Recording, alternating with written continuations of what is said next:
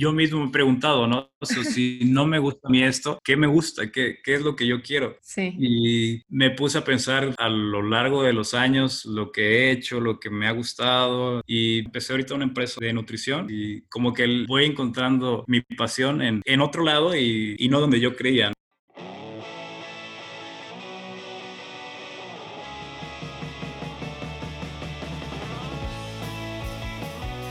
Soy Cecilia MP y esto es Amadrazos, el podcast donde entrevistaré a diversos profesionistas para que te cuenten todas esas realidades que tuvieron que aprender a madrazos durante su vida laboral. Esas realidades que no te enseñan en la escuela y que en definitiva pueden llegar a ser tus realidades. ¿Estás listo? Comencemos.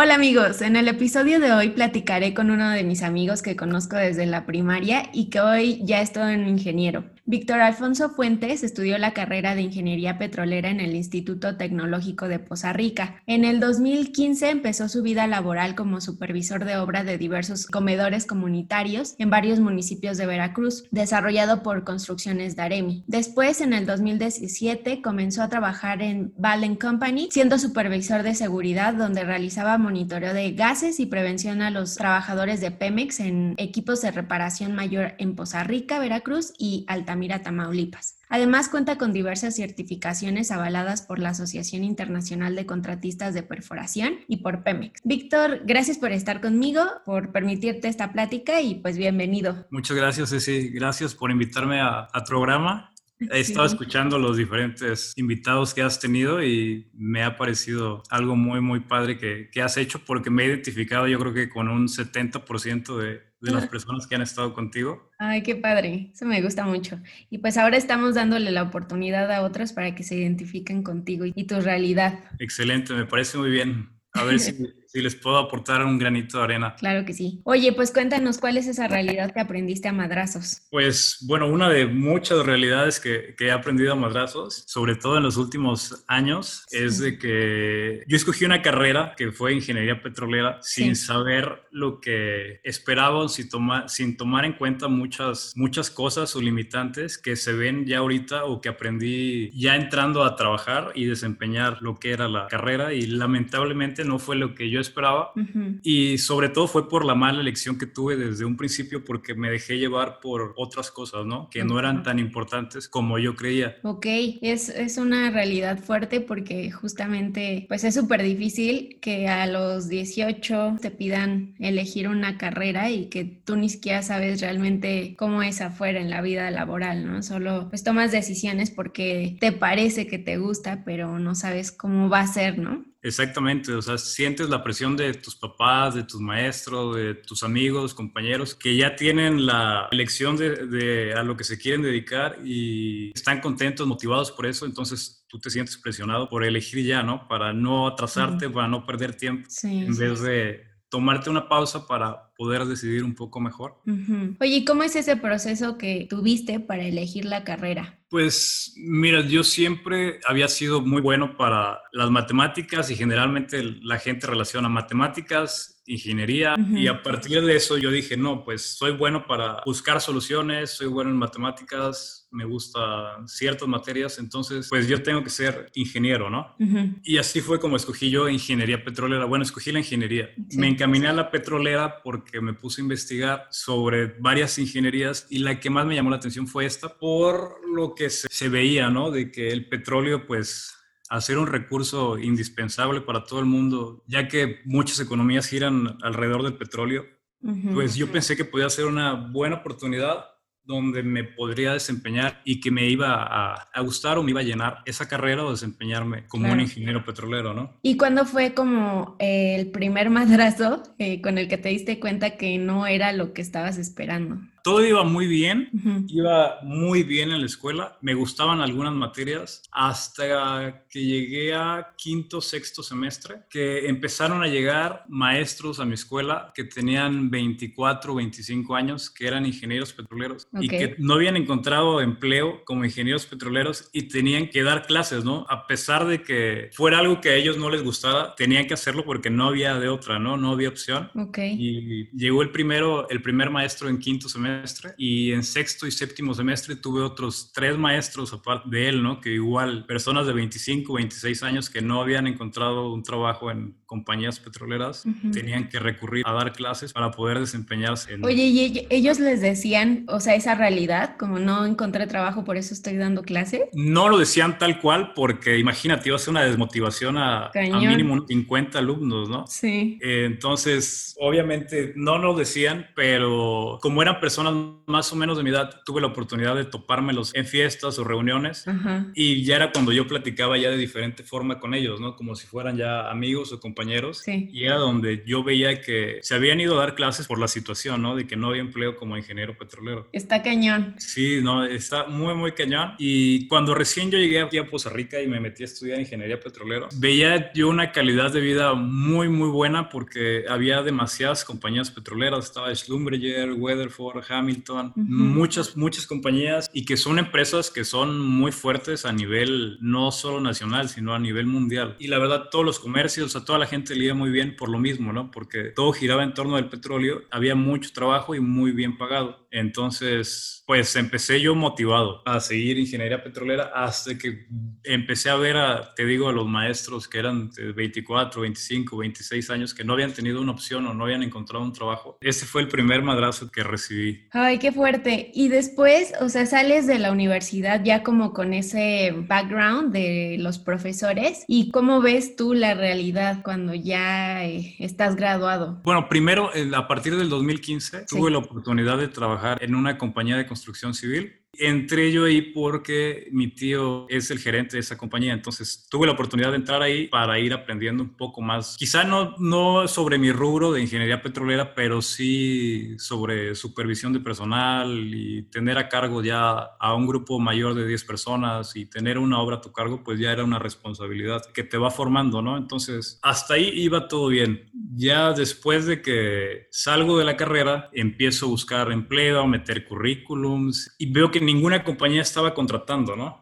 Ajá. Había dos, tres compañías te pagaban 5.200 pesos mensuales y me quedaban lejísimos. O sea, para llegar a la compañía tenía que gastar como 150 pesos diarios de gasolina, más, o sea, es que terminaba saliendo igual y no tenían como que, no podía yo escalar, ¿no? Después, por medio de relaciones, pude entrar a una compañía que fue a la compañía de Valen y viví ya lo que era ser un ingeniero petrolero, ¿no? O desempeñarme ya como ingeniero petrolero.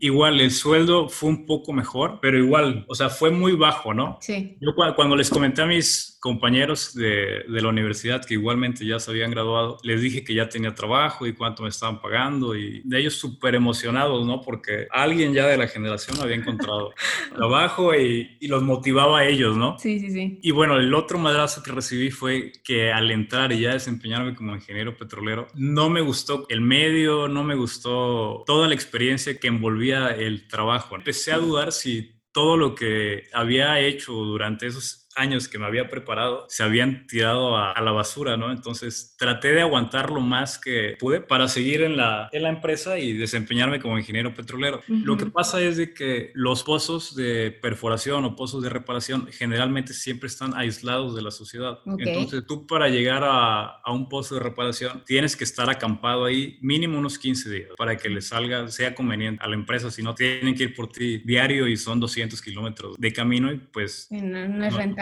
no es rentable, exactamente. Me pagaban a mí nada más 12 horas, que se supone que eso era lo que abarcaba mi turno, pero las otras 12 horas me tenía que quedar ahí igualmente. Ok.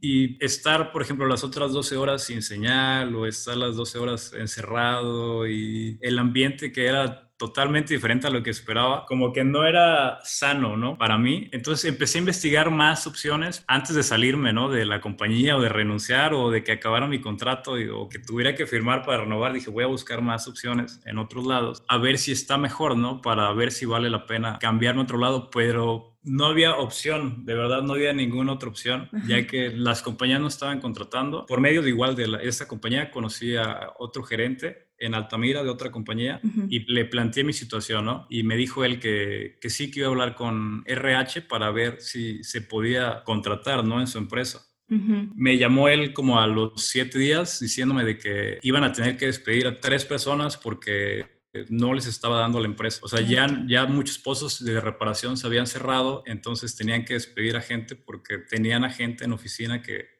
pues no estaba haciendo nada, ¿no? Que solo prácticamente iba para firmar y se esperaba ahí ocho horas y firmaba para salir. Oye, qué difícil situación, porque, o sea, en primera, la industria petrolera, como dijiste al principio, tiene como mucha relación con, pues, intereses políticos, eh, economía, y mucho depende de cada sexenio cómo se controle ese tema, ¿no? Obviamente eso, pues, afecta a los que están ahí, a los ingenieros, a como estas eh, contrataciones o despidos. Entonces, siento que es demasiada incertidumbre todo el tiempo en, en, esa industria. ¿Tú la percibes así? Sí, imagínate, desde que empecé a estudiar o elegí la carrera de ingeniería petrolera, pues ha habido tres gobiernos totalmente diferentes, ¿no?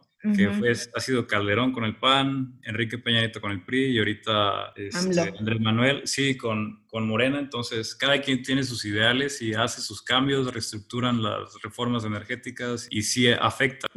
Y bueno, ahorita que se vino igual lo del COVID, si de por sí estaba mal, pues ahorita más, ¿no? Porque el precio del petróleo se maneja igual que todo producto por medio de oferta y demanda. Y si está parada la economía y no hay movimiento y no hay compra de petróleo, pues el precio del barril baja. Y como pasó apenas en abril, ¿no? De que costaba más producir un barril de petróleo que venderlo, ¿no? Oye, y todas estas cosas durante la carrera se mencionan así tan, tan directo y real como es o solo dejan que ustedes lo deduzcan? No, de, de hecho no, no, se menciona nada y, por ejemplo, los maestros son muy, muy lineales, o sea, tienen un manual y les dicen, enséñales esto y te enseñan eso, ¿no? Hasta octavo semestre y noveno semestre tuve maestros que ya eran jubilados de, Pemex, jubilados de Slumberger, y ellos como que nos iban guiando ya de mejor manera y nos abrieron los ojos en muchas cosas, ¿no? Pero pues ya en octavo, noveno semestre, ya que te quedan cuatro materias y ya estás por terminar. Quizás si nos hubieran tocado esos maestros o nos hubieran platicado o llevado alguna práctica, pues ya uno se hubiera imaginado lo, lo que iba a pasar, ¿no? O, o, la situación. Sí, es muy triste, pero real y no, y creo que no solamente de tu carrera, sino de otras tantas, en donde los profesores como que mm,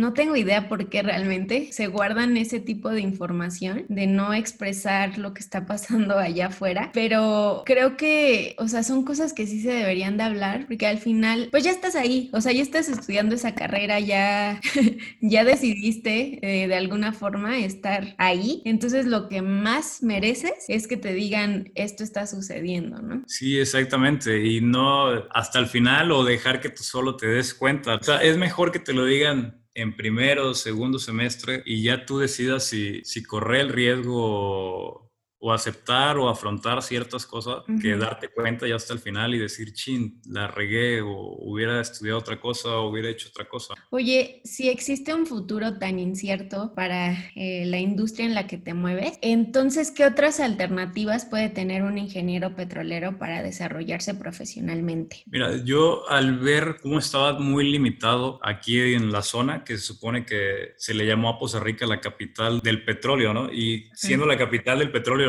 no hay trabajo, pues, ¿qué te puedes esperar de, de otros lados, no? Entonces, busqué lo que se hace en algunas plataformas marinas, que es lo de perforación en aguas profundas, y estaba a punto de tomar cursos para, pues, capacitarme mejor y poder tenerlo como opción, ¿no? O entrar en alguna empresa. Pero, lamentablemente, por la economía del país y la economía mundial, pues, no es tan bueno porque aproximadamente producir un barril en un pozo convencional en México te cuesta entre 4 a 12 dólares. Eh, eso, es, eso es en tierra. Un pozo no convencional en tierra te cuesta entre 12 y 24 dólares, pero en aguas profundas te cuesta de entre 40 y 60 dólares y el petróleo mexicano, la mezcla de petróleo mexicano se está vendiendo en 50 dólares. Creo que ahorita está en 60 dólares, entonces pues no es redituable, ¿no? No. Tampoco es como que un campo que esté muy abierto. Ok.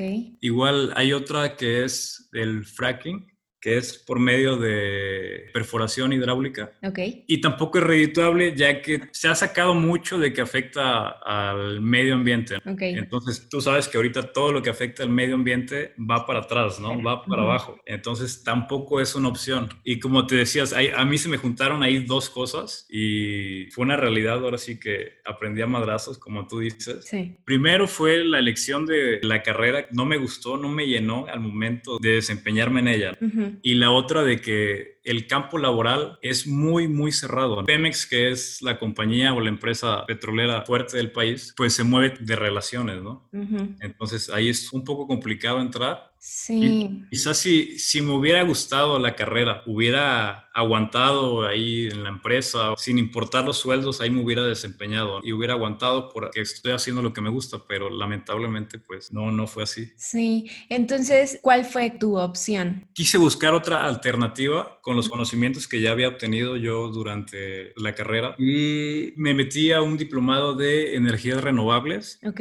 Y conocí un poco de lo que era el biodiesel. Traté de empezar como dos, tres, cuatro meses en tratar de producir biodiesel y que estuviera bien para uso, uso comercial, pero es un proceso muy, muy costoso que no pude yo solventar, o sea, intenté hasta, hasta lo que pude.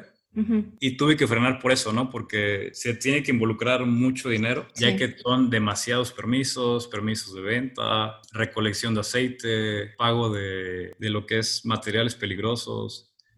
Todo eso, entonces ahí también se, se, complicó un poco esa alternativa que estaba planeando, que igual no la descarto porque todo las energías renovables son el futuro, ¿no? De, de, México y el mundo. Entonces puede ser una, una buena idea y quizá una opción ya a futuro, ¿no? En algunos años. Sí, yo creo que, que digo, ahorita por cómo está el país, como que las energías alternativas, pues no son opción ahorita ni se necesitan en este momento, pero creo que si piensas a futuro y como que empiezas a visualizar y a prepararte y a entender todos esos procesos o todo lo que esté en relación a esas energías, yo creo que va a ser como un pasito adelante de, pues, de los que no lo estén haciendo y pues puede ser la opción para esas empresas que ahorita no están pensando, pero que en algún momento pueden llegar a voltear para allá, ¿no? O van a tener que voltear. Sí, sí, sí. Yo creo que al final de cuentas todos vamos a tener que empezar a usar las energías renovables, ¿no? Ya para sustituir la energía eléctrica, eh, sustituir, pues quizá no al 100% lo que es el petróleo, pero un 30, un 40, pues sí va a ayudar mucho al medio ambiente. Sí, que México lo necesita demasiado. Sí, sí, sí. Oye, eh, ¿tú por dónde verías la opción de encontrar la pasión en la carrera que estudiaste? Porque, bueno, ahorita que hemos estado platicando, he percibido que hay más desventajas que ventajas, pero ¿por dónde sería la luz? Pues no sabría decirte porque, bueno, he buscado más opciones y yo mismo me he preguntado, ¿no? O sea, si no me gusta a mí esto, ¿qué me gusta? ¿Qué, ¿Qué es lo que yo quiero? Sí. Y me puse a pensar a lo largo de los años lo que he hecho, lo que me ha gustado, lo que más me gustaba, lo que más me apasionaba y siempre desde la primaria, sabes que me ha gustado el fútbol, nadar, correr, tenis, todo lo que tenga que ver con deporte. Y hasta la fecha no he dejado de hacer deporte.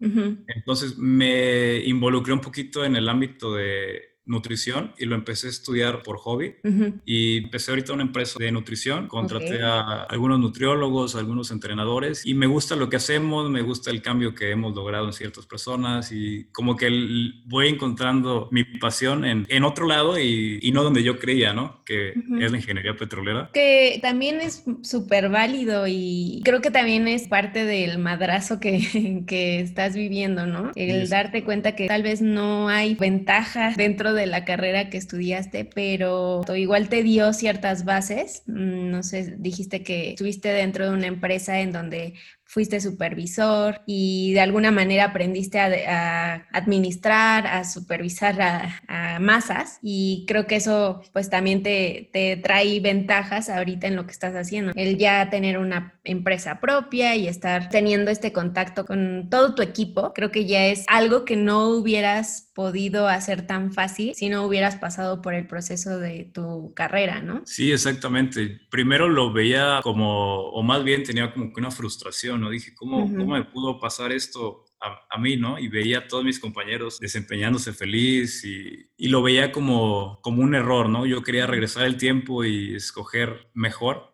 pero al final de cuentas son, es, fue una experiencia y he aprendido demasiado en estos años que han pasado Oye, ¿tus otros compañeros de la carrera han tenido más o menos la misma situación que tú? Mm, sí, la mayoría. Muchos se han tenido que ir del estado para encontrar algún trabajo que más o menos les, llena o sí, o les, les, abrieron la puerta, ¿no? Tengo un amigo que se pudo acomodar muy bien debido a las prácticas, tuvo la suerte y sobre todo que lo que te decía de la pasión, ¿no? Porque él sí de la carrera yo veía que le, apasionaba en la forma de que hablaba de la carrera, participaba. Se juntaron las dos cosas que se supo acomodar y como que la pasión igual lo ayudó para, para establecerse. Igual platicando con él, dice que su trabajo es incierto debido a que no le dan un contrato mayor a dos meses, ¿no? Le están renovando el contrato cada dos meses por lo mismo. Sigue estando en la incertidumbre. Sí, sí, sí, o sea, no tiene un trabajo seguro más que dos meses. Pues sí, es una situación difícil, extraña, que sí es como para pensarse, ¿no? Porque ¿para qué seguir creando ingenieros petroleros si el mercado no está para contratarlos. Sí, así es, exactamente. Y lo, que yo veía por ejemplo, cuando yo entré a primer semestre, segundo semestre, muchos de mis compañeros no querían estudiar esa carrera. Mm. Querían estudiar medicina, querían estudiar arquitectura, querían estudiar muchas otras cosas, pero como la ciudad que es Poza Rica se movía alrededor del petróleo y la economía estaba basada en el petróleo, pues todos querían estudiar esa carrera, ¿no? Yo creo que ahorita ya se quedó mucha gente con eso, de querer entrar a Pemex, de querer entrar a alguna compañía, y por eso siguen estudiando, siguen metiéndose, o, y hay otras personas que quizá tienen muy buenas relaciones y pueden acomodar dentro de la, de la industria, ¿no? Sobre todo Pemex, que es como que lo más deseado para un ingeniero petrolero por la estabilidad que te puede llegar a dar. O sea, tiene que ver mucho el entorno en el que se están desenvolviendo los estudiantes para decidir este, este tipo de profesión, ¿no? Sí, exactamente, porque muchos de ellos, sus papás trabajan quizá en Pemex, por ejemplo, quizá no como ingenieros petroleros, pero sí en algún otro puesto y quieren que su hijo se desempeñe ahí en esa misma empresa, ¿no? Pero si, si no tienen la relación para poder entrar, sí es muy, muy complicado. Oye, y todo este proceso que viviste, que estás viviendo, con la intención de que otros ingenieros petroleros que estén empezando la carrera, pues tengan en cuenta, ¿qué consejo le darías a esas personas? Si realmente les apasiona, que continúen, que sigan estudiando, que sigan preparando, que no se queden con lo que les enseñan en la escuela, que investiguen más, que se acerquen a las compañías no para que los contraten, sino para que vean y aprendan de lo que es en realidad un ingeniero petrolero, ¿no? Que no es en sí lo que te enseñan en clases, ¿no? Tienen que vivirlo y si les apasiona eso, quizá no, no ahorita, pero puede ser que reactivándose la economía mundial, pues empiece a generar más empleos en la industria petrolera, ¿no? Y se puedan desarrollar de, de mejor manera. Claro. Y te agradezco mucho que hayas abierto este espacio para platicar de estas carreras que luego no tienen hacia dónde ir y que tienen un futuro incierto en nuestro país. Y qué padre que ya estés haciendo lo que sí te apasiona y que hayas encontrado otro camino. Sí, tardé en descubrirlo, pero estoy contento y es cuando te das cuenta, ¿no? De que si de verdad te apasiona algo, eres más paciente, piensas mejor las cosas y te va mucho mejor, ¿no? Que cuando no te apasiona. Claro. Oye, ¿y esta nueva empresa es presencial o cómo va la onda? Empecé primero como una red social. Sí. Ya este año en enero empecé como empresa por medio de las redes sociales ahorita se están moviendo muy fuerte, que ya todo el mercado prácticamente se mueve por, por las redes sociales. Sí, claro. Pues de petrolero a, empresario. Sí, sí, sí. Así es. Por realidades que, que aprendí a madrazos. Oye, ¿y nos puedes dar el arroba de dónde podemos encontrar la empresa y a ver, estar ahí pendientes? Ah, claro que sí. Es arroba zonafitmx. Está así en Instagram y en Facebook. Súper. Pues muchas gracias, Víctor. Eh, me da mucho gusto platicar contigo después de mucho tiempo. Sí, muchas gracias a ti, Ceci, por invitarme y de verdad me dio mucho gusto platicar contigo y aportar algo a las personas que nos escuchan. La realidad contada por Víctor en este episodio nos enseña la importancia de mantenernos alertas, atentos y abiertos a todas esas pasiones que tenemos en la vida, porque son ellas quienes nos pueden guiar al camino del éxito. No olvides que me puedes seguir en Instagram, estoy como arroba soy Nos vemos en el próximo episodio. Adiós.